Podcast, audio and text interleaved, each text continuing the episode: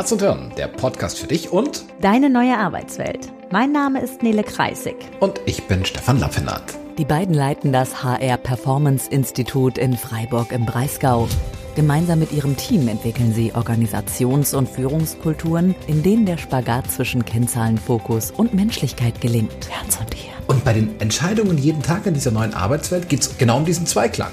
Das heißt Herz, Menschlichkeit, Wertschätzung, Empathie und Hirn. Produktivität, Kennzahlenfokus, Strategie. Es geht dabei um nachhaltig, kluge und menschliche Entscheidungen zu treffen. Herz oder Hirn? Was braucht's? Meistens beides. Herzlich willkommen zu dieser neuen Folge Leben und Arbeiten unter Druck. Heute Teil 3. Ich bin Nele Kreisig. Und ich bin Stefan Lappenhardt. Ja, schön, dass du wieder dabei bist.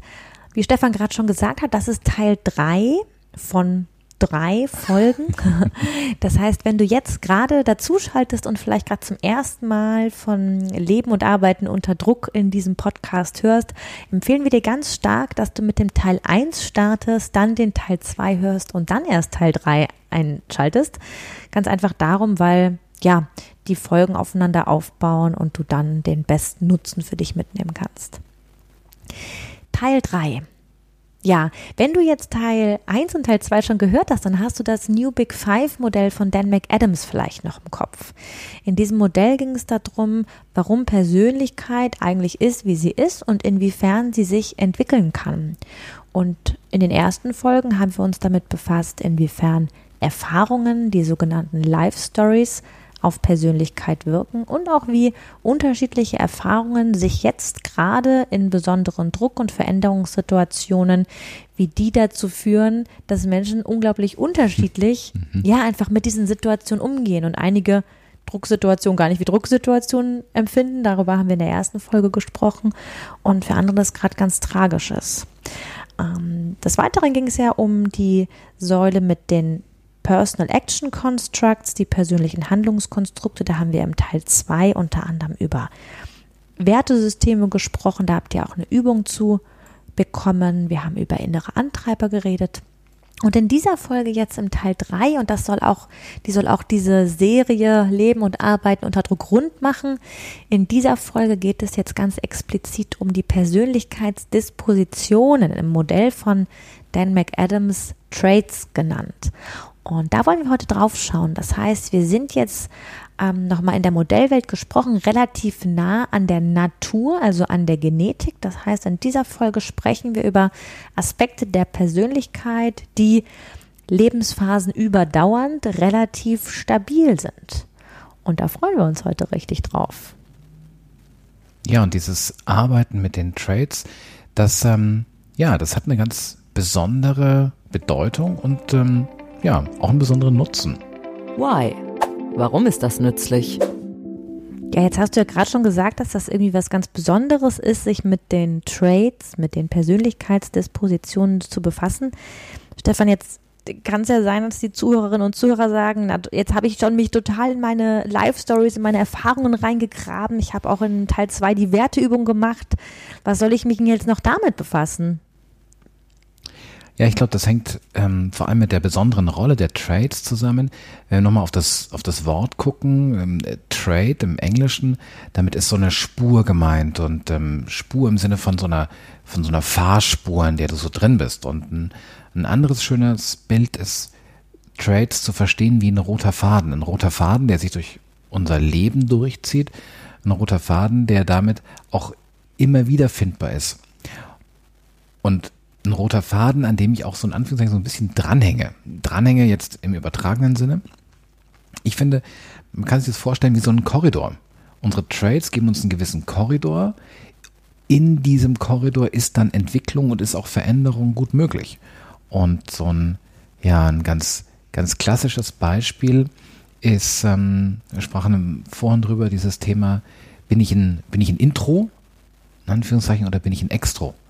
Und wenn ich diese Idee habe und weiß, dass das Thema Trades eine hohe Stabilität hat, dann lohnt es sich erst recht, die Trades zu kennen, um damit arbeiten zu können. Ich finde, da hast du gerade einen ganz wichtigen Punkt angesprochen mit diesem roten Faden. Das kennt ja sicherlich jeder von euch. Es gibt so Teile an uns, die sind irgendwie wie sie sind. Und ich weiß nicht, wie euch das geht, aber ich habe lange Zeit, auch muss, das muss ich ganz ehrlich sagen, an Aspekten meiner Persönlichkeit versucht rumzudoktoren, weil ich dachte, so müsse man sein, um ein Beispiel zum Beispiel aus meinem Leben. Ich habe, ich bin so aufgewachsen, da machte man Sport. Also Sport gehörte irgendwie dazu. Ich bin in Hamburg ähm, mit meinen Freundinnen um die Alster gejoggt, weil ich dachte, das macht man so. Hat mir aber nie Freude bereitet. Und da mal zu gucken, wie dolle probiere ich mich eigentlich, und ich meine, hier geht es gerade um Leben und Arbeiten unter Druck. Wie dolle versuche ich eigentlich gerade mich in eine Haltung zu bringen oder auch in ein Verhalten zu bringen, was eigentlich gar nicht zu meinem Naturell, du hast es gerade roten Faden genannt, passt. Und ich finde, das ist ähm, einfach, um zur Ausgangsfrage zu kommen, ähm, wofür ist das nützlich? Warum sollte ich mich damit befassen? Das ist ein ganz wichtiger Punkt, drauf zu gucken, was für Teile meiner Persönlichkeit sind eigentlich relativ stabil, in Klammern, um dann im nächsten Schritt auch sorgsam mit mir umzugehen.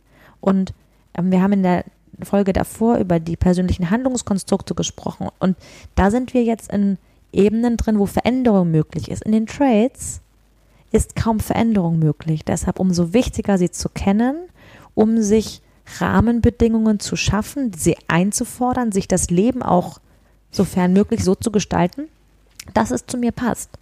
Und um dein Bild von dem roten Faden zu nehmen, ich fand, mir ist gerade so ein ganz spannendes Bild gekommen. Ähm, roter Faden, da ist etwas, wie es ist. Das ist ja so ein bisschen Fluch und Segen zugleich. Auf der einen Seite ähm, gibt es ja sicherlich Menschen, die irgendwie sagen, na toll, da ist jetzt so eine Eigenschaft von mir, die geht mir selbst irgendwie auf den Keks, das hätte ich gerne anders. Höre ich im Coaching oft. Das ist ja super, dass ähm, für mich ist total relevant ist, von anderen Rückmeldungen, Feedback, Lob zu kriegen, aber das ist doch blöd, das will ich gar nicht. Man sagt, ja, aber das ist, das gehört einfach zu dir. Das ist ein Teil, der ist da. Und mit Fluch und Segen meine ich, ja, manchmal geht uns das vielleicht selbst auf den Keks. Auf der anderen Seite ist es auch etwas extrem Verlässliches. Deshalb kann dieser rote Faden auch ja, wie so ein Seil verstanden werden. Das ist einfach irgendwie immer da. Und jetzt haben wir ja diesen, ähm, den Titel Unter Druck. Und eine Sache, die dann ganz spannend ist, wenn, ich mag mal dein Beispiel mit dem Thema ähm, Joggen um die Alster aufgreifen. Das heißt, wenn dieser rote Faden eben nicht beinhaltet, ich habe Freude an körperlicher Aktivität, ich habe Freude an Sport, Menschen werden unter Druck echt, sagt man mhm. gerne. Das heißt, jemand, der nicht wirklich Freude an Sport hat, der wird in kritischen Situationen, in Drucksituationen, wird nicht damit anfangen, Sport zu machen. Und dann kann, dann kann die ganze Welt außenrum sagen, Mensch, das wäre total großartig, wenn du mal, guck mal, dass du deinen Kopf frei bekommst, du würdest, ähm, das ist bestimmt gut an der frischen Luft und mal in der Sonne aber unter Druck, dann fällt vielleicht auch so ein angelerntes Verhalten, so ein Verhalten, von dem ich glaube, dass ich das zeigen müsste. Das fällt dann von mir ab. Und gerade deswegen ist es genau spannend, so diesen, diesen Kern, diesen echten Kern, den kennenzulernen. Und was nochmal ganz wichtig ist, dieses Thema verändern. Hm, was wir nur, also was wir nicht verändern können, ist dieser Kern. Also, dass mir körperliche Bewegung keine Freude bereitet. Das ist der Kern, den ich nicht verändern kann. Das ist, es fängt nicht plötzlich an, mir Freude zu bereiten. Das ist aber keine Entschuldigung dafür, dass ich nicht mich trotzdem bewegen kann. Und auch um Gesundheit zu erhalten, ist vielleicht auch irgendwann sollte, ne? Genau. Voll clever. Ja. Ich finde es gerade ähm, cool, was du sagst, Stefan, denn dieses unter Druck werden Menschen authentischer, hat einen ganz, hat einen ganz spannenden Mechanismus. Natürlich könnte ich auch unter Druck zu einem Verhalten greifen, was meinem Naturell weniger oder kaum entspricht. Allerdings ist das anstrengend.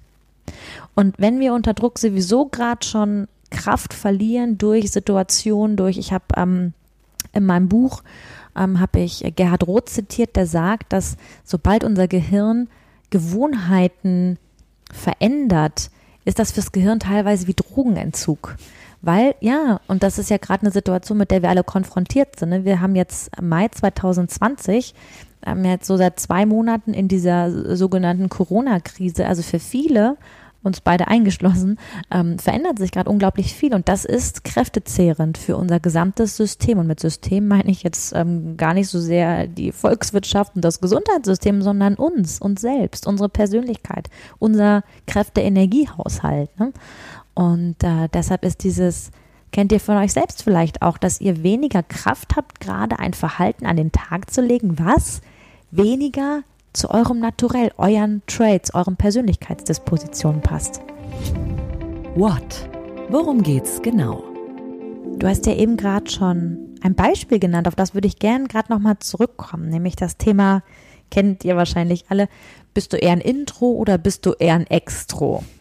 Bist du eher jemand, der Energie tankt im Alleine sein, im für sich sein oder tankst du eher Energie in Gesellschaft mit anderen? Und ja, vielleicht sagt da, da noch mal zwei, drei Sätze zu dazu, weil ich glaube, dass es etwas ist, was, was man sehr schnell greifen kann. Du hast gerade einen ganz spannenden Punkt angesprochen, dieses, wo tanke ich Energie? Also mit anderen oder eben alleine. Und ähm, jetzt klicken wieder die beiden Dinge zusammen. Ich habe dieses Thema Druck, ich brauche sowieso jede Energie. Und jetzt könnte es sein, dass ich ähm, von meinem, ähm, ja, von meinem Naturell her eher ein Intro bin. Also, wenn ich auf mich gucke, bin ich das tatsächlich auch. Ich genieße es, alleine zu sein. Ich genieße es, ähm, das ist auch so ein Klassiker, ich genieße es im Büro zu sein und einfach für mich an Sachen zu arbeiten. Und das kostet mich dann an der Stelle auch tatsächlich weniger Kraft als vielleicht jemand anderen. Und das ist jetzt ganz spannend. Ähm, diejenigen von euch, die Stefan schon mal irgendwo auf einer Bühne gesehen haben, in einem Video gesehen haben oder ja, einfach schon mal die Chance hatten, mit ihm live zu interagieren. Ich finde das immer ganz interessant, ähm, weil manchmal spielst du damit ja auch und fragst mhm. die Leute, was glaubt ihr eigentlich? Ne? Und das heißt ja in keinster Weise, dass du nicht ein unglaublich kommunikationsstarker Mensch bist. Und auch da mal drauf zu gucken, was für ein Verhalten sehen wir. Und das heißt ja auch nicht, dass du dich damit dann schlecht fühlst. Auf der anderen Seite, jetzt kenne ich dich ja nun auch schon ein bisschen, weiß ich auch, dass wenn du auf einer zweitägigen Konferenz warst mit vielen Menschen, ähm, dass, dass dich das Energie kostet, während andere von der Konferenz nach Hause fahren und sagen, bah, ich bin energiegeladen, endlich so viele Menschen um mich herum. Ne? Und das finde ich dann nochmal einen ganz, ganz wichtigen Punkt drauf zu gucken.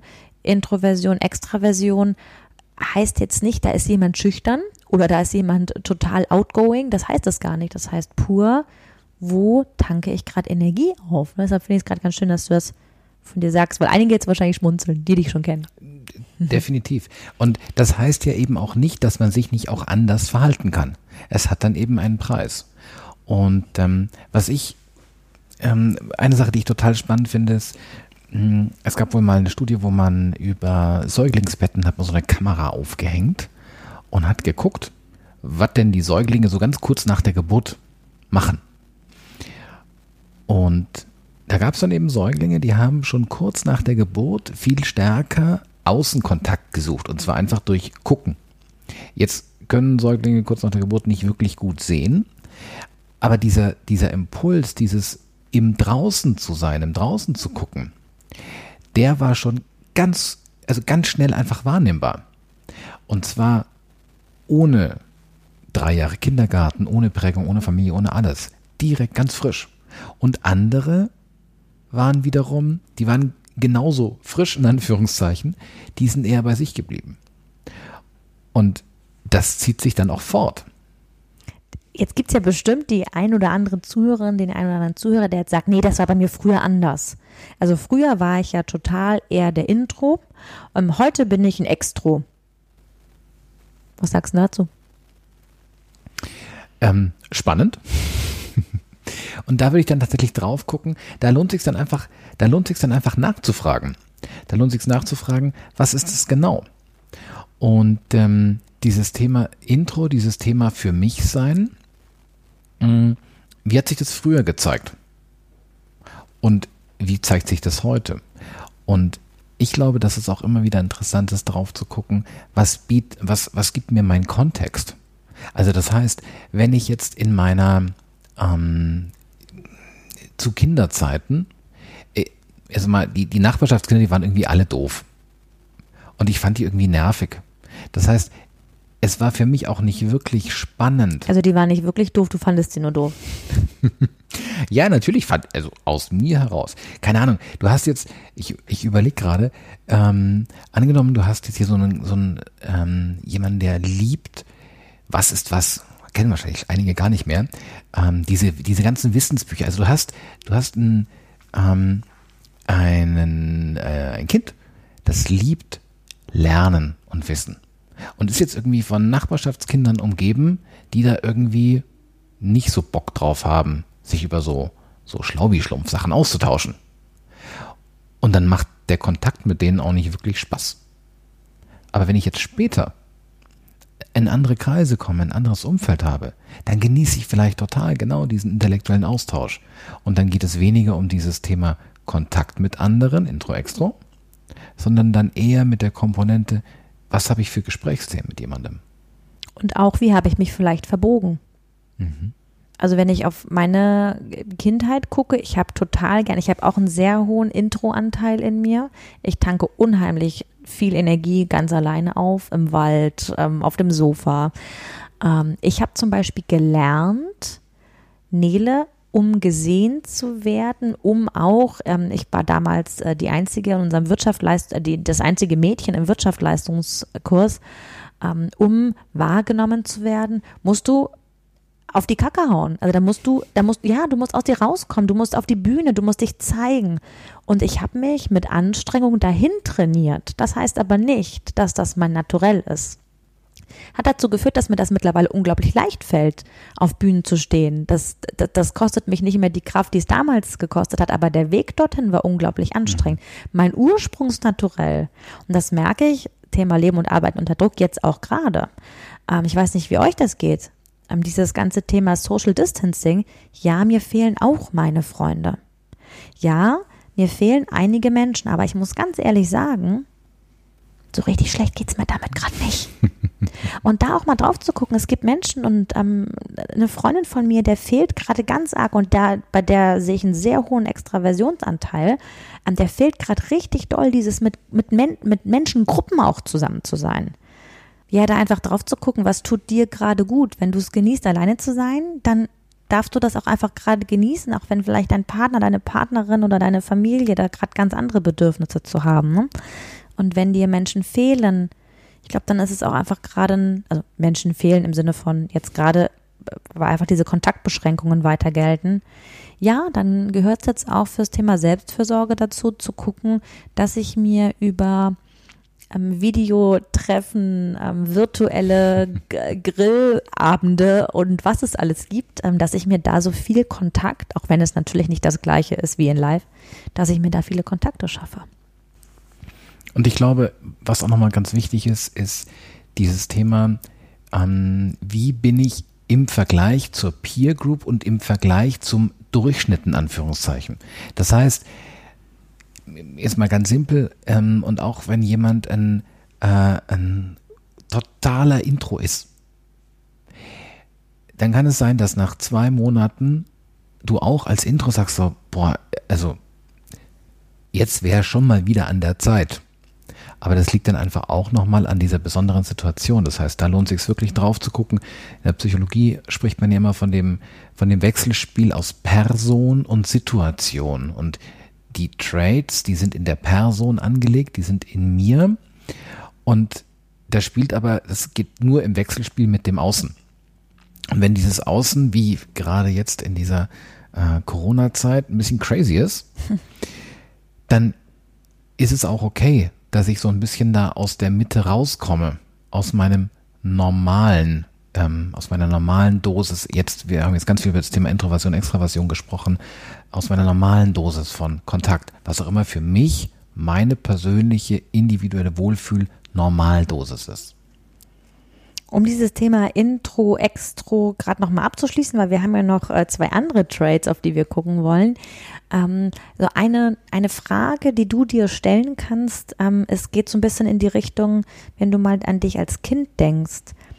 Wie hast du dich am wohlsten gefühlt? Hast du gerne alleine gespielt, alleine gebastelt, alleine Sachen gemacht oder hat es dich eher in so, ja, Momente mit anderen reingezogen? Das ist eine Frage. Und die andere ist, auch jetzt gerade so, wo merkst du, unsere Kollegin Katharina Krenz, äh, die ihr auch schon in einer Folge hier kennengelernt habt, die, äh, finde ich, hat immer einen fantastischen Ausdruck, die spricht immer von Federn lassen. Wo lässt du Federn? Lässt du Federn eher im, oh Gott, ich muss allein in den Wald, wie anstrengend?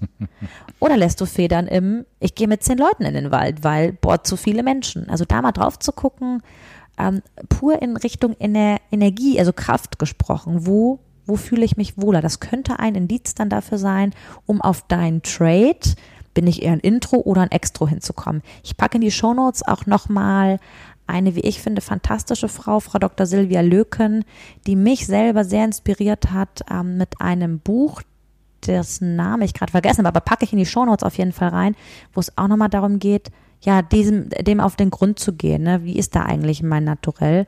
Und sie hat auch nochmal den Begriff der Zentroversion ähm, reingebracht, den ich ganz großartig finde, weil ich mich persönlich da sehr abgeholt gefühlt habe. Du musst nämlich gar nicht entweder Intro oder Extro sein, du kannst auch einfach beides sein. In Klammern, ich glaube, das bin ich. Und de facto sind wir ja auch immer beides. Ja. Ähm, die, die Kombination, die, äh, die Dosis, die Verhältnismäßigkeit, die unterscheidet uns dann. Gut, dann kommen wir doch mal zu einem nächsten sehr relevanten Teil unserer Trades, den Motiven. Oh ja, mein Lieblingsthema. Ja, deshalb gucke ich, jetzt könnt ihr das natürlich gerade nicht sehen, aber ich strahle Stefan schon an, weil ich weiß, das ist sein absolutes Lieblings. Was ist denn das überhaupt? Motive. Ja, was sind Motive? Ähm, also Motive, wenn, wenn man mal so äh, platt reinfragt, dann sind die immer bekannt. Die kennt man zum Beispiel so einen Sonntagabend 2015 aus dem Tatort. Das Mordmotiv. Was war denn das Motiv für die Tat? Also der Beweggrund. Manchmal ist es auch so, da kommt ihr mit dem Bildmotiv um die Ecke, das gibt's auch als Wort. Und ähm, lasst uns aber mal auf der Spur des Beweggrunds bleiben. Beweggrund, was mich zu etwas hinbewegt, was mich da antreibt. Und ähm, Motiv, wenn wir in den Wortstamm reingucken, movere im Lateinischen, findet sich noch im Englischen move wieder. Da geht es um, ja, da geht es um Bewegung, um Antrieb. Und Motive haben was damit zu tun, was uns mit, mit Energie versorgt, was uns mit Antrieb versorgt und ähm, ja, auch eben in welche Richtung wir uns bewegen und zwar gerne bewegen. Gerne. Das finde ich gerade einen ganz wichtigen Punkt. Hier geht es nicht darum, wie gut ich etwas kann, wie gut ich mich in die eine Richtung bewegen kann. Das habe ich ja schon oft geübt, da bin ich richtig gut drin, ne? Sondern es geht um dieses, wie gerne mache ich etwas, mit wie viel Freude, mit wie viel Glitzer in den Augen oder Kribbeln im Bauch oder wie auch immer ich diese Freude gerade fühle, ist ja auch sehr unterschiedlich. Darum geht's. Mhm. Und deswegen ist es immer ganz spannend, wenn man, wenn man drauf guckt, keine Ahnung, du sprichst jetzt mit jemandem und sagst hier, ähm, also regelmäßige Bewegung. Dann sagt er, ja, ja, voll wichtig. Und das meint er auch völlig ernst. Das Bewegung ist dieser Person wichtig. Und dann fragst du, warum? Sagt er, ja, also weiß man ja, liest man ja, findet der Arzt auch, steht auch überall. Und habe ich neulich Studie gelesen, regelmäßige Bewegung senkt das Herz- und Herzanfallrisiko. Okay. Deswegen ist mir Bewegung wichtig weil mir ist meine Familie wichtig, ich möchte lange gesund bleiben. Das heißt, da spricht jemand ganz viel über wichtig. Und jetzt könnt ihr gerade noch mal an den Teil 2 denken. Wenn jemand davon spricht, was ist mir wichtig? Wovon spricht er eigentlich? Genau, spricht von Werten, was ihm wichtig ist. Und Motive gehen jetzt quasi noch mal eine Ebene tiefer.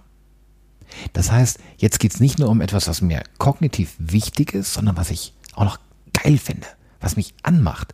Das heißt, wenn jemand dann leuchtende Augen bekommt, wenn jemand sagt so, oh, ich, ich liebe es, mich so richtig zu verausgaben, richtig zu schwitzen und meinen Körper zu spüren. Und das ist einfach großartig und das, das genieße ich.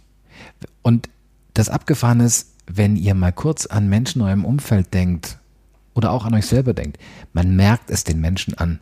Du merkst es, wenn das ist wie so ein Schalter, der umgelegt wird. Mhm. Das, da, da, da fließt Energie. Schon beim drüber sprechen, ne? Ganz ja. genau. Und das ist ein ganz spannender Indikator, um auch zwischen so einem Motiv und so einem Wert zu unterscheiden. Was ist mir wichtig? Also, ja, ist wichtig, mache ich auch, weil wichtig, oder mache ich, weil ich es cool finde. Mhm, weil ich es emotional hochgradig attraktiv finde, weil ich mich unglaublich wohlfühle, weil ich mich emotional ja, emotional im positiven Sinne verausgabe, wenn ich das tue, weil ich einfach im Vollkontakt mit dieser Freude bin. Und da finde ich dieses Beispiel mit der körperlichen Bewegung, ähm, ja, kann sich wahrscheinlich jeder was drunter vorstellen. Ich habe mich ja eben schon geoutet, ich habe das nicht so stark. Also und bei mir ist es genau der Punkt. Ich habe verstanden kognitiv, dass es schlau ist, mich zu bewegen, um meine Gesundheit zu erhalten. Und da Gesundheit eine, einer meiner Werte ist, mache ich das auch. Also ich gehe auf jeden Fall jeden Tag spazieren. So, das ist meine Art, damit umzugehen. Ich weiß aber auch, wenn ich mir jetzt zum Beispiel ein Ziel setzen würde, dreimal die Woche ins Fitnessstudio zu gehen, ich weiß, ich würde das nicht durchhalten, weil es mir zu viel Kraft kosten würde, weil ich einfach keinen Bock drauf hätte. Und dieses, wie viel Bock habe ich auf etwas, ist ja eine unglaublich große Kraftquelle. Und deswegen lohnt es sich, wir sind ja im Bereich der Trades, deswegen lohnt es sich einfach drauf zu gucken, diese Kraftquellen, die zu kennen. Weil die bleiben halt einfach auch dir dein Leben lang erhalten. Und ähm, wenn wir da mal so ein, in so ein Beispiel reingehen, denn manchmal sagen dann unsere Seminarteilnehmerinnen oder Seminarteilnehmer so, ja, aber das, das verändert sich ja. Mhm. Ja, gucken wir noch mal drauf. Und ich mag gerade mal, ich mag gerade mal ein, ähm, ein Motiv rauspicken. Es gibt zum Beispiel ein Motiv, das hat Freude an Nervenkitzel. Wagners. Und dieses Motiv, das kann sich einfach in ganz vielen Facetten zeigen. Und dann sagt jemand, ja, früher war ich dann anders. Sag ich, okay, lass mal, lass mal hingucken. Was hast du denn so gemacht als Dreijähriger, als Vierjähriger, was dieses Thema Nervenkitzel angeht? Äh, ja, ich bin auf Spielgerüste geklettert, auf Bäume geklettert. Und jetzt kommt ein ganz spannender Punkt. Auch andere Kinder sind auf Spielgerüste und Bäume geklettert. Aber wie weit bist du geklettert? Ja, immer so ein bisschen weiter als die anderen. Genau. Das sind dann die Kinder, die einfach immer, der Pflasterverbrauch ist einfach immer 20 Prozent höher als bei den anderen Kindern. So. Und jetzt hast du als Vierjähriger, hast du hier ähm, zum Beispiel dieses Thema Klettern. So. Und jetzt kann man einfach mal überlegen, Mensch, was, was hast du denn so als, keine Ahnung, neun, zehnjähriger gemacht? Für dieses Thema Nervenkitzel. Was, was gab es vielleicht an verbotenen Sachen, die man getan hat? Keine Ahnung. Was hast du als 16-Jähriger gemacht? Mein Standardsatz ist dann so, alles geraucht, was man anzünden kann. Also da muss man ein bisschen vorsichtig sein, weil nur weil ich ein starkes Wagnismotiv habe, werde ich nicht gleich irgendwie zum, zum Kriminellen oder so. Sondern es geht ja einfach darum, da hat jemand einfach Freude an Nervenkitzel, wie auch immer sich das aus, auswirkt. Ne? Und da natürlich lebt es ein Dreijähriger anders aus als ein 30-Jähriger, als ein 60-Jähriger. Aber das, was diese grundsätzliche Freude, dieses unspezifische Streben nach Nervenkitzel, das ist das, was Lebensphasen überdauernd stabil ist. Und wenn wir nochmal auf dieses Thema ähm, unter Druck denken, jedes, jedes Motiv hat so einen, hat so einen ja, ein, Brudermotiv oder ein Schwestermotiv. Und auch Wagnis, also Freude an Nervenkitzel, hat auch eins. Das ist dann Vorsicht. Freude an der Gewissheit von Konsequenzen. Das heißt, ich habe einfach Freude daran. Ich finde es total gut, wenn ich über einen Plan B nachdenken kann, über einen Plan C nachdenken kann. Wenn ich die Möglichkeit habe, mich sicherer aufzustellen. Vorhersagbarkeiten von Situationen, ne? wenn ich da einfach schon eine Idee davon habe, wie etwas wohl ausgehen wird und mich dabei total wohlfühle. Ja. Und das, was wir gerade über das Wagnismotiv ähm, ja vielleicht auch uns vorgestellt haben, das geht jetzt genauso fürs Vorsichtmotiv. Ein dreijähriges Kind mit Freude an Sicherheit und Vorhersagbarkeit nimmt vielleicht nicht den Baum, weil es nicht weiß, ob es hochkommt, ob es wieder runterkommt, wie auch immer, es bleibt vielleicht unten. Ein zehnjähriges Kind mit ähm, Freude an Sicherheit und Vorhersagbarkeit ähm, spielt anders, wählt Hobbys anders ja. aus. Ne? Also wenn es die Freiheit hat, das auch auszuwählen, auch das muss man immer dazu sagen. Wir sind beim Urnaturell, nicht bei dem, was andere von dir erwarten. So, und wenn du das jetzt hörst und denkst so, was? Das soll, das soll toll sein, das soll Freude machen dann ist der Gedanke total schlüssig und hat de facto aber ganz viel mit dir zu tun. Denn ähm, das ist was ganz Wichtiges. Ich mag nochmal dieses, dieses, dieses, ähm, dieses Spielplatzgerüst nehmen. Beide Kinder haben Spaß. Äh, angenommen, es gäbe jetzt so eine Durchschnittskletterhöhe von 1,50, dann hat das Kind, was auf die zwei Meter geht, Spaß, auf zwei Metern zu sein. Und das ist nicht traurig, das ist alles super. Und das andere Kind hat Spaß, gar nicht auf das Gerüst zu gehen, sondern im Sand zu spielen. Und jetzt mag ich die Brücke rüberschlagen zu diesem Thema Krise. Wenn das mein Naturell ist, also auf der einen Seite dieses Thema Vorsicht und auf der anderen Seite dieses Thema Wagnis. Wie kann ich denn jetzt damit umgehen, wenn ich gerade ähm, tendenziell ungünstige Außenbedingungen habe? Das heißt, wenn ich Vorsicht liebe, wenn ich Vorhersagbarkeit liebe und denke so, okay, was ist denn jetzt hier mit meiner Vorhersagbarkeit? Die ist gerade einfach flöten gegangen, ne?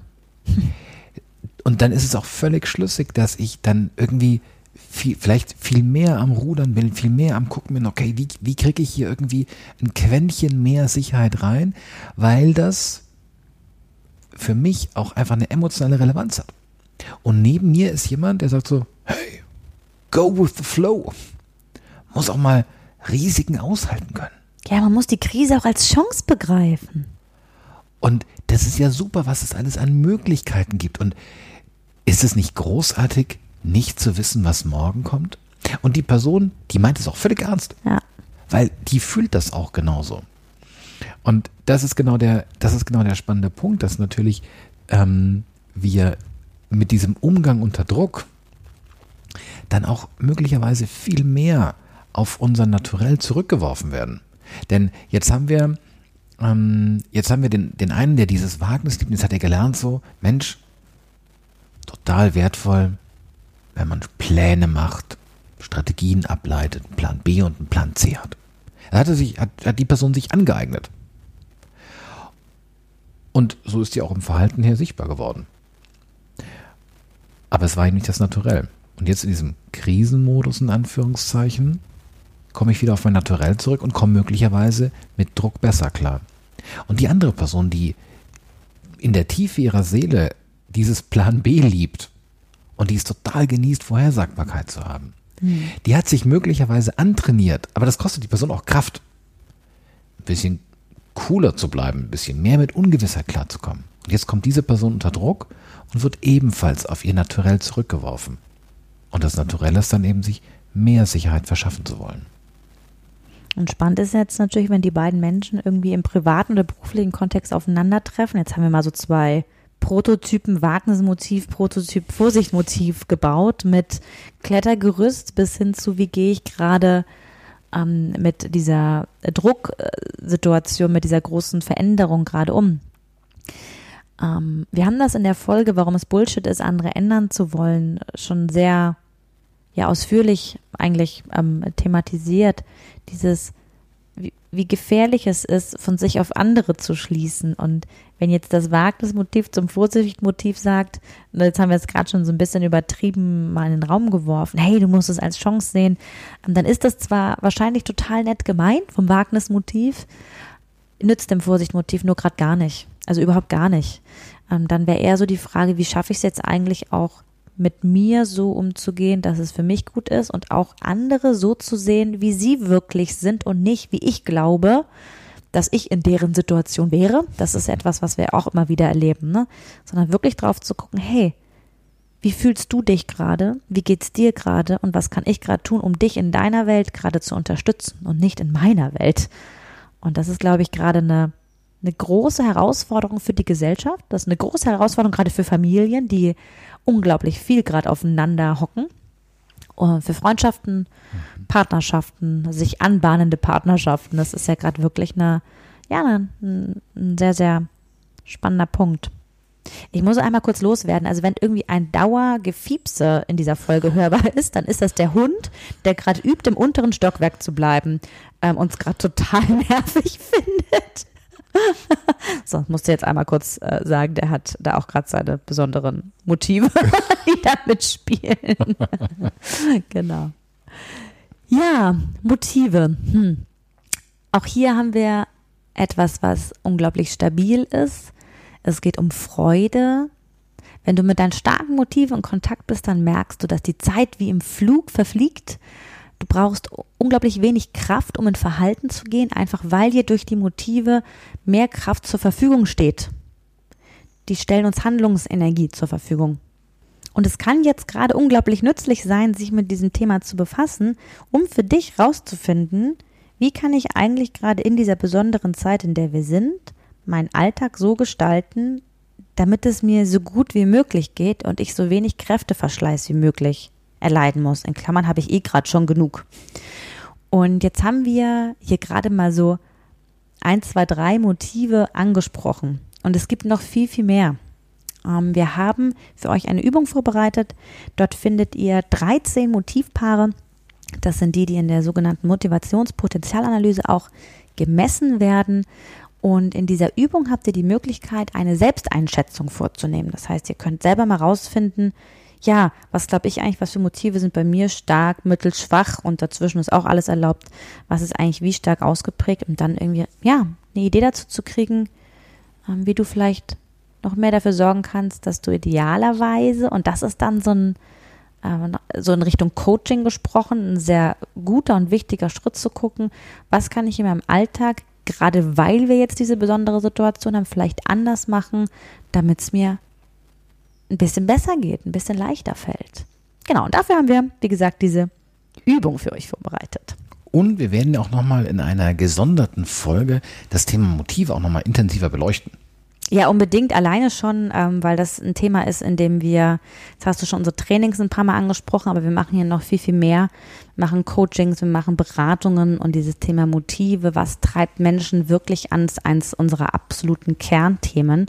Davon abgesehen, dass es Stefans Lieblingsthema ist, ist es auch einfach eins, mit dem wir, ja, oder wir einfach merken, dass es für Menschen in und und Organisationen unglaublich nützlich ist, sich damit zu befassen, äh, im Thema Führung, im Thema Miteinander, im Thema Selbstführung, äh, Thema Lebensgestaltung, wie ja auch äh, Jobwahl, Karrierewahl, da einfach wirklich drauf zu gucken, dass ich idealerweise, und das ist so der Schlüssel vom Motivthema, die eigenen Motive zu kennen und dann das Leben dann so zu organisieren, dass ich meine starken Motive so oft wie möglich ausleben kann und die, die bei mir eher schwach ausgeprägt sind, idealerweise so selten wie möglich übers überstrapazieren muss. Beanspruchen genau, muss. Genau, genau, genau. Genau. Aber in dem Thema Trades, in dieser Säule ganz links, gibt es ähm, neben den Motiven noch ähm, weitere Aspekte. Und ähm, da lass uns doch mal eins weitergehen. Genau, ein Thema, was ich ähm, auch sehr ja sehr schön und auch spannend finde, ist das Thema der Intelligenzen oder Begabungen oder auch Talente. Lass uns da jetzt nicht äh, an irgendwelchen Wörtern ähm, festhängen. Sagt man festhängen? Kann man. Kann man, gut. Äh, ich, ihr wisst wahrscheinlich, was ich meine. Ähm, nee, wisst ihr nicht, weil ich habe es noch gar nicht gesagt. Also was ich meine ist, ähm, wir reden über das, was euch schon immer leicht fiel. Und zwar im Sinne von, es gibt ja so Kinder, denen fiel Mathe schon immer leicht. Die mussten da irgendwie nie viel, viel für üben in der Schule. Es gibt Kinder, die schon musikalisch sehr früh einen leichten Zugang zu hatten. Ich meine nicht diejenigen, die üben, üben, üben, üben, pauken, pauken, pauken mussten. Ich meine die, denen es leichter fiel, Stefan hat eben von der Peer Group gesprochen, als anderen Kindern in der Klasse. Ähm, und da mal drauf zu gucken, was für Talente, was für Begabungen, was für Intelligenzen habe ich eigentlich was fällt mir besonders leicht im Vergleich zu anderen und andersrum in meinem Umfeld, wem fällt da was leicht. Und auch diese Teile, ähm, dafür haben wir euch auch was vorbereitet, das äh, sogenannte ähm, Modell der Intelligenzen von Howard Gardner, einem Harvard-Professor, ähm, um da mal drauf zu gucken, wie unterschiedlich sind eigentlich Begabungen von Menschen. Auch das ist etwas, was ihr wahrscheinlich nicht zum ersten Mal hört, aber mal wirklich da drauf zu gucken, was, was ist mir Davon hat es diesen roten Faden genannt. Was ist mir in die Wiege gelegt worden? Vielleicht habe ich ein Talent, was andere nicht so stark haben. Und, und ich finde, was, ähm, was so zwei Klassiker sind, ist so dieses Thema Sprachen, was auch ganz viele Menschen dann so von sich äh, relativ schnell eine Einschätzung haben können. Ähm, wie, wie sprachbegabt bin ich?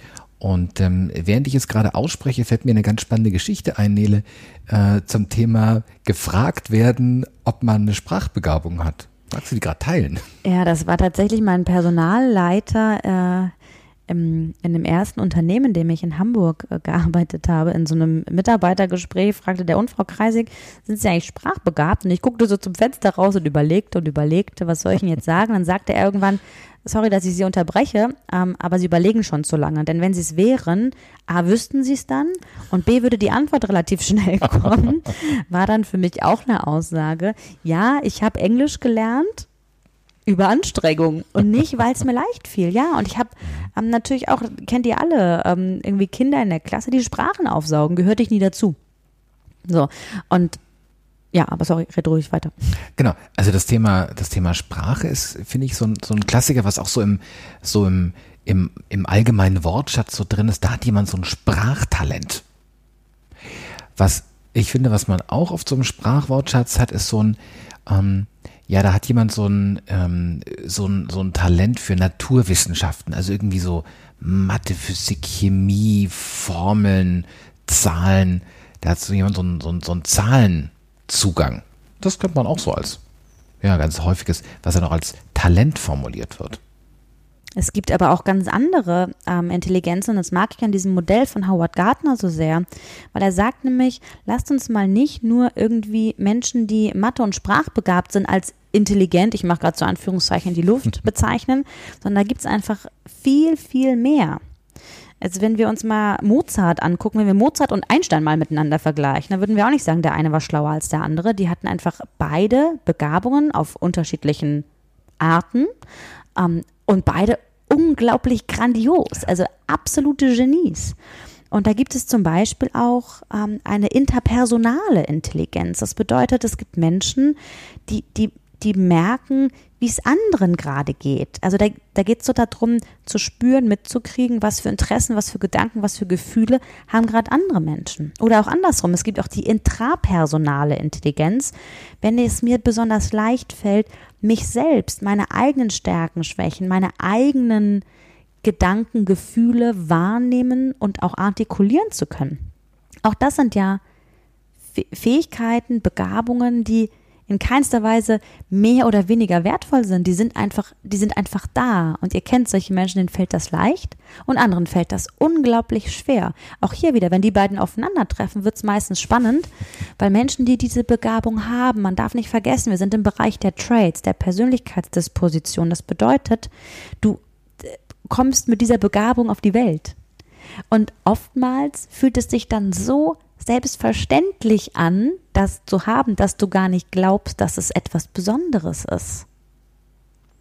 Also mir fällt da zum Beispiel ähm, ein weiteres Begabungsfeld ein ähm, aus Jugendzeiten.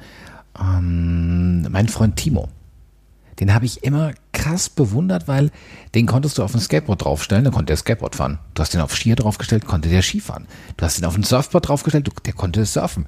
Und das muss ich zugeben, war echt frustrierend. Das war deswegen frustrierend, weil ich dachte, wie macht der das? Also ich meine, irgendwie fangen wir beide gleichzeitig mit etwas an und äh, mich haut's irgendwie nur auf die Schnauze. Und irgendwie, ich bin voll ungeschickt. Und er hat so ein, Naturtalent. Ja. Und das Ding hat auch einen Namen, glaube ich. Ich, bin, ich muss gerade schmunzeln, weil ich finde es einfach so schön, Stefan. Wir haben wirklich viele Gemeinsamkeiten. genau, es gibt einfach Menschen, in diesem Modell wird das die körper, körperlich-kinästhetische Intelligenz zum Beispiel genannt. Ähm, die haben das und die kennt ihr alle. Die gibt jemand Basketball in die Hand und die treffen gleich den Korb und ich übe da in der Schule, quäl mich ab und äh, treffe den einfach nicht. Und äh, dann habe ich lange Zeit gedacht, das liegt daran, dass ich so klein sei, bis ich dann merkte, nee, es hat damit irgendwie dann doch nichts zu tun. ähm, ja, da einfach drauf zu gucken. Ja, es geht darum rauszufinden, was für Begabungen, was für was für Möglichkeiten habe ich eigentlich gerade, um diese Herausforderungen, in der ich gerade stecke, zu meistern? Auch hier so in, in Selbstcoaching gesprochen, nützt es genauso wie mit dem Thema Introversion, Extraversion, mit dem Thema Motive. Je mehr ich über mich selber weiß, desto besser kann ich mich organisieren und desto besser kann ich meine Ressourcen auch so einsetzen, dass ich ja einfach durch eine schwierige, aber das gilt auch genauso für die guten, äh, für die leichteren Zeiten, wie ich dann einfach mich gut durch den Alltag, durch mein berufliches Leben und mein privates Leben durchmanövrieren kann. Und auch hierfür haben wir für euch eine Übung vorbereitet, eine Selbsteinschätzung, dass ihr, wo ihr einfach mal gucken könnt, was glaube ich eigentlich, welche dieser Begabungen, Intelligenzen sind bei mir wie stark ausgeprägt. Dazu mag ich aber gleich dazu sagen, es muss nicht jeder eine dieser beispielhaft genannten Begabungen oder Intelligenzen besonders stark ausgeprägt haben. Ne? Also nicht jeder hat irgendwie so eine Mozart-Begabung in sich. Also nicht jetzt irgendwie traurig werden, wenn ihr merkt, oh, da habe ich gar nichts so richtig krass ausgeprägt. Es geht einfach darum, mal zu gucken, was ist, ja, was, was kann mich, was kann mich gerade unterstützen, auch wenn eine Begabung nicht wahnsinnig stark ausgeprägt ist, ist sie vielleicht mittelstark ausgeprägt und hey, das ist auch schon richtig cool. Und an der Stelle finde ich, ist eine Sache nochmal ganz spannend. Mm, also was ja, was ja ganz oft erzählt wird, ist die Geschichte von dem äh, Kollegen Ronaldo, dem Fußballer. Und ich glaube, wir können relativ unbestritten sagen, der ich muss, sorry, ich muss gerade ein bisschen schmunzeln, dass, das schmunzeln, dass du ihn Kollege nennst. Dein Fußballkollege, oder? Okay, äh, dem Herrn Ronaldo. also, ihr äh, wisst, wen ich meine, CR7. Ähm, so, und dass Ronaldo ein, äh, ein, ein, ein Talent hat, eine Begabung hat, mit diesem runden Ding umzugehen. Das ist, glaube ich, unbestreitbar. Aber, und jetzt kommt der wichtige Punkt. Er ist auch dafür bekannt, berühmt berüchtigt, dass er krass trainiert. Mhm. Dass er nochmal eine Stunde, nochmal zwei Stunden dranhängt, wenn die anderen schon in der Kabine sind. Dass er sich teilweise hunderte Male einen Ball auf den Punkt legt, um Freistöße zu üben. Das finde ich einen ganz, ganz wichtigen, ganz, ganz wichtigen Punkt. Begabung alleine, Talent alleine bringt nichts. Sie muss einen Raum haben. Zum ersten Mal muss sie einen Raum haben, um überhaupt ausgelebt zu werden. So. Und möglicherweise hast du einen, ähm, jetzt mache ich es mal ganz platt, du hast eine krass musikalische Intelligenz, wächst aber in so einem Sportlerhaushalt auf. Und keiner drückt dir mal ein Instrument in die Hand. Genau. Du bist immer beim Fußball und das Einzige, was du machen darfst, ist pfeifen beim Fußball. Das ist die einzige Musik. Und das bedeutet, dass du diese Begabung, dass du die in diesen frühen Jahren, wo du auch sehr schnell Fortschritte machen kannst, nicht wirklich leben. Die kriegt keinen Raum. So. Oder zu wenig. Ne? Ich meine, wir haben ja hier in dem Land, in dem wir leben, auch die Möglichkeit, dass Lehrerinnen und Lehrern sowas auffallen kann im Musikunterricht.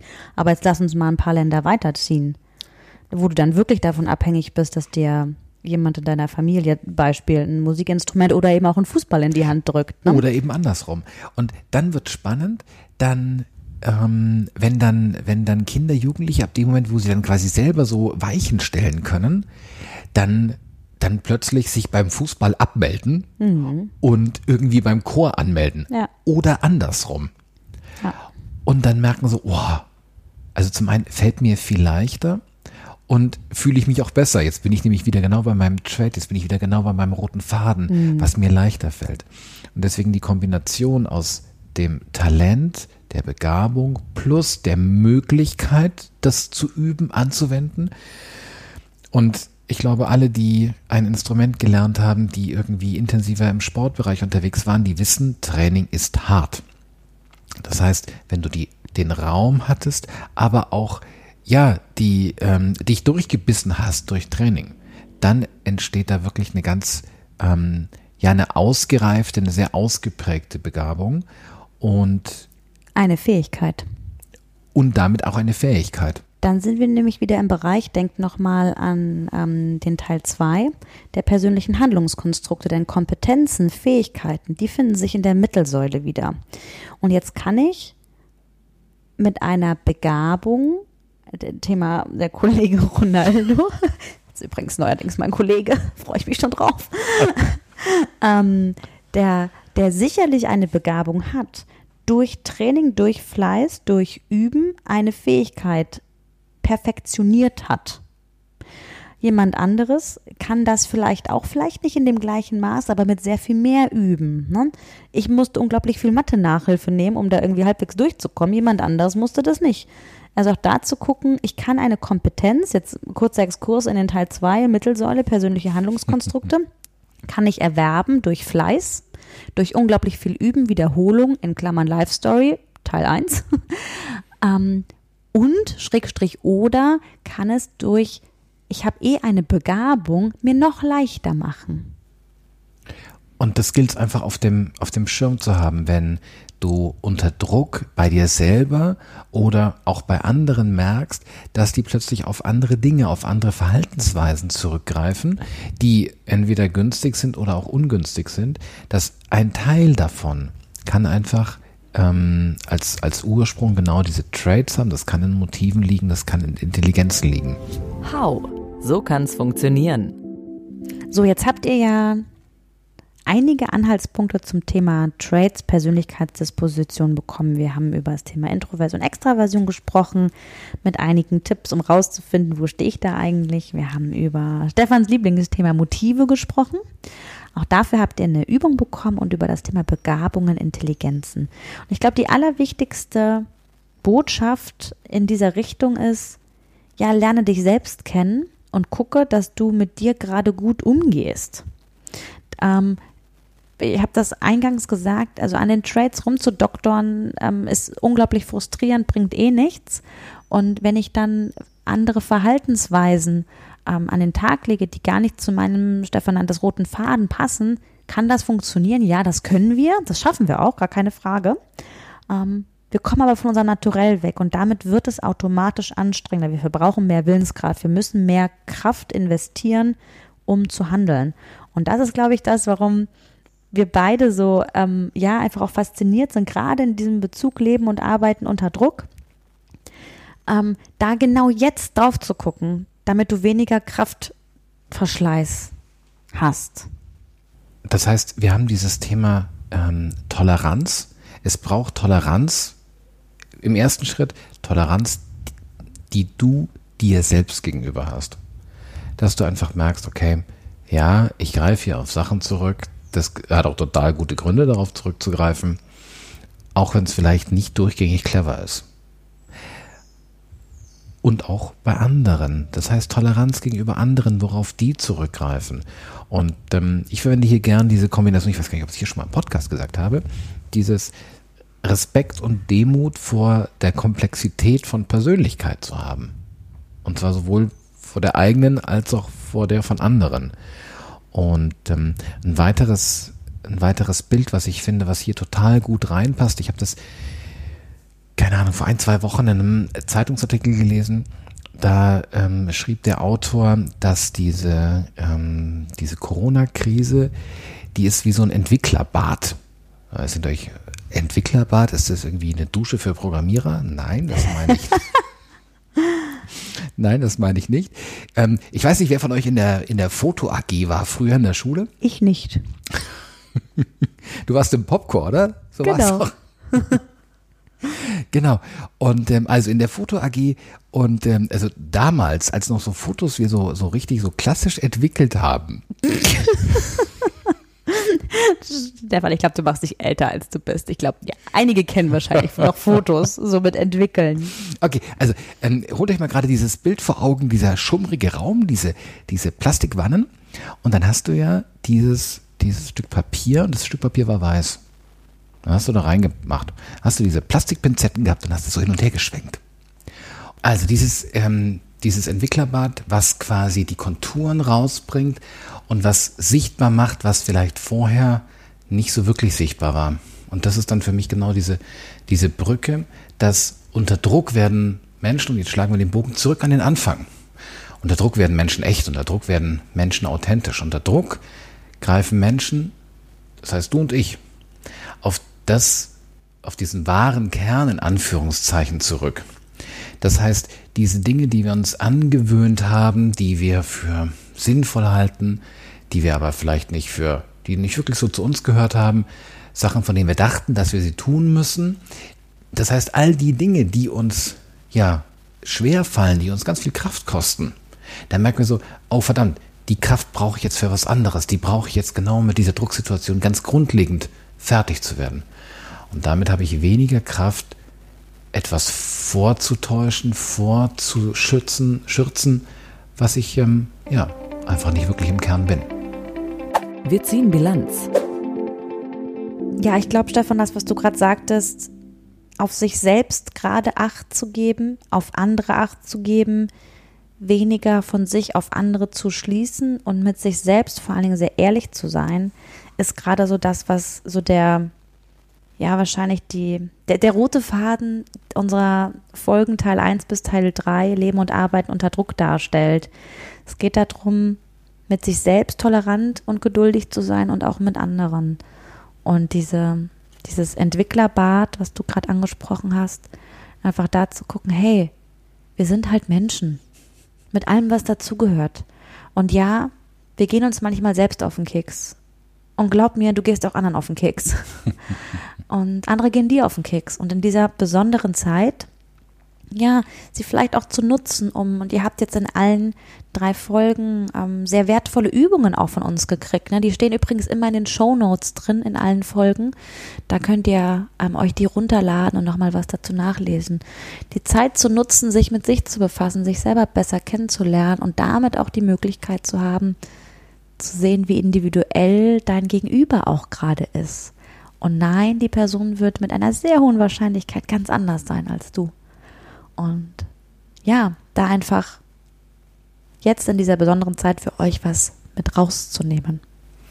Und ähm, ich glaube, ich habe es ganz bestimmt schon gesagt, weil es eines meiner Lieblingszitate ist, dass es ähm, nur wer sich selbst kennt, weiß, was er anderen zumutet. Hm. Und das gilt schon in Anführungszeichen im normalen Leben. Oh ja. Und unter Druck ganz besonders. Ja. Und ähm, ja, und das einfach genau mit auf dem, auf dem Schirm zu haben, dass genau das gleiche Gefühl, was du gerade hast, so, boah, ich würde mich gerade, also jetzt ohne Flachs, ich würde mich gerade gern wirklich anders, cleverer, besser, günstiger verhalten, aber ich pack's einfach gerade nicht. Es geht einfach gerade nicht. Und genau das hat der andere auch. Hm. Und das auch auszusprechen, ne? das finde ich auch einen ganz wichtigen Punkt, zu sagen, hey, ich würde zwar gerade gern, aber ich kann gerade nicht. Nicht, weil ich nicht will, sondern ich habe gerade die Energie nicht. Und da, glaube ich, liegt gerade eine sehr große Verantwortung. Also ich persönlich mache mir unglaublich viel Sorgen gerade um Erschöpfungszustände in der Gesellschaft, weil ich glaube, gerade viele, gerade so Familien, die zu Hause sind, dass einfach da gerade sehr, ja, energetisch viele Menschen gerade am Zahnfleisch gehen. Und da einfach wirklich jetzt, gerade weil wir diese besondere Situation haben, auf sich Acht zu geben, auf sich und auch auf andere Acht zu geben, ist, ja, glaube ich, eine große eine große Schule, in der wir da gerade alle stecken. Die Schule der Persönlichkeitsentwicklung. Ich glaube, ich habe es in einem Podcast schon mal erwähnt. Ich habe, ich glaube, es war Tobi Beck, der irgendwie so sinngemäß sagte, Tobi, wenn du das hörst, äh, nimm's mir nicht übel, ich schaffe es wahrscheinlich nicht, dich äh, 1a zu zitieren, aber was ist bei mir hängen geblieben? Wir haben so viele Bücher über Persönlichkeitsentwicklung gelesen, wir waren in so vielen Seminaren und so vielen Coachings und jetzt heißt es anwenden. Jetzt in dieser Situation, in der wir jetzt sind, ist keine Zeit mehr für drüber quatschen. Jetzt müssen wir es leben. Jetzt müssen wir tatsächlich in uns reingucken. Jetzt müssen wir tatsächlich uns ins Gesicht blicken, uns ungeschminkt ins Gesicht blicken und auch ertragen, was wir sehen, mit allem, was dazu gehört. Es idealerweise wertschätzen und lieben lernen, was wir da sehen und auch mit unseren Mitmenschen so umzugehen. Das ist, fand ich sehr hat, hat mich ein bisschen geschüttelt, aber im Endeffekt hat Tobi, ja, ich finde, er hat einfach absolut recht. Und ich finde ein Gedanke an der Stelle, ähm, wir haben ja diesen, diesen Begriff des ähm, Social Distancing, was, was eigentlich ein ziemlich uncooler Begriff ist, weil es eigentlich ja eher um ein Physical Distancing geht. Und wenn wir auf dieses Thema ähm, Umgang mit mir und Umgang mit anderen geht, mag ich nochmal ein anderes Distancing reingeben, und zwar ein Emotional Distancing.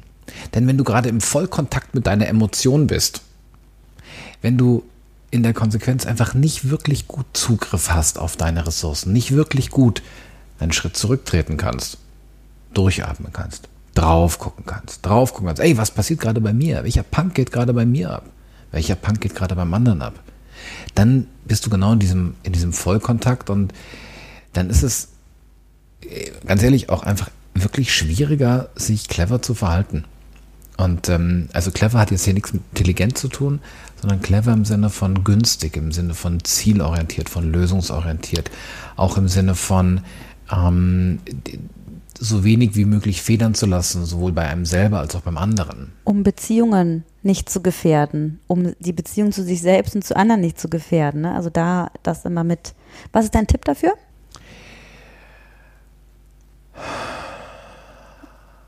Genau das atmen. Ja. Und also tatsächlich ist dieses dieses, und das hat was mit Impulskontrolle zu tun, das ist, das ist anstrengend. Ja. Da, du kriegst einen Klopper oder glaubst, einen Klopper in den Kopf zu kriegen und nicht zu reagieren. Ja. Zeit verschaffen. Zeit verschaffen, atmen. Und, ähm, und dann ist es auch okay zu sagen, okay, ich äh, hole mir gerade mal erstmal einen Kaffee. Ja, aus der Situation kurz Ja, rauszugehen. diese Ne? Situation, Genau. Und dieses Thema Abstand verschaffen, durchatmen, das hilft. Hilft immer wieder. Hilft auch am Ende eines Podcastes einmal tief durchzuatmen und nochmal Revue passieren zu lassen. Leben und Arbeiten unter Druck, Teil 1 bis 3. Cool, dass ihr dabei wart. Wir hoffen, dass ihr ja auch Spaß mit den Übungen hattet. Das war jetzt, habt ihr jetzt auch gemerkt, das erste Mal, dass wir euch auch so Selbstcoaching-Material äh, mitgegeben haben, die ihr immer in den Shownotes findet, um da einfach, ja, jetzt für euch gut arbeiten zu können, an euch, mit euch gut arbeiten zu können. Und wir wünschen euch viel Kraft und so viel Freude, wie es gerade geht, in dieser besonderen Zeit. Und wir freuen uns schon, euch bald wieder zu hören, sehen auf unterschiedlichen Kanälen. Es gilt weiterhin, vernetzt euch gerne mit uns. Ihr findet uns in Social Media, auf allen gängigen Kanälen. Müsst einfach nur nach Stefans oder meinem Namen suchen. Wir sind auch überall mit unseren Namen zu finden. Das HR Performance Institut gibt's auch überall. Wir freuen uns immer, wenn wir was von euch hören, wenn wir von euch Feedback kriegen. Wir freuen uns natürlich auch, wenn ihr eine Bewertung da lasst. Ähm, in allererster Linie freuen wir uns allerdings auch mit euch in Kontakt zu treten. Also nutzt das ruhig. Wir antworten auch. Äh, Wir freuen uns, wenn wir mitkriegen, was bei euch passiert und auch, ähm, ja, noch irgendwelche Fragen sind. Bitte tretet gerne mit uns in Kontakt. Meldet euch. Genau. Gerade weil diese drei Folgen jetzt tatsächlich nochmal auch anders waren, Ja. gerne, ähm, ja, Feedback, mehr davon, ähnlich, anders. Ja, anders. ja, genau. Auch da, das ist auch nochmal ein guter Punkt, Stefan. Also wir haben jetzt ja sehr unterschiedliche Formate ausprobiert. Also alles, was wir von euch wissen, was euch gefällt und was euch nicht gefällt, dann haben wir eine Chance, es einfließen zu lassen. Wenn wir es nicht wissen, dann haben wir nicht so viele Chancen. Also wir sehen Feedback tatsächlich als Geschenk äh, und freuen uns immer etwas von euch zu hören. In diesem Sinne, passt gut auf euch auf, passt gut auf eure Lieben auf und sorgt für euch und auch gut für andere. Und bleibt gesund, innen und außen. Ciao. Macht's gut, tschüss. Herz und Hirn, der Podcast für dich und deine neue Arbeitswelt mit Nele Kreisig und Stefan Lappenat. Herz und Hirn, sprich mit und sprich uns an. Wir sind gespannt auf deine Meinungen, Ideen und Fragen. www.hr-performance-institut.de Wir freuen uns auf dich. Bis dahin. Herz und Hirn, jetzt abonnieren.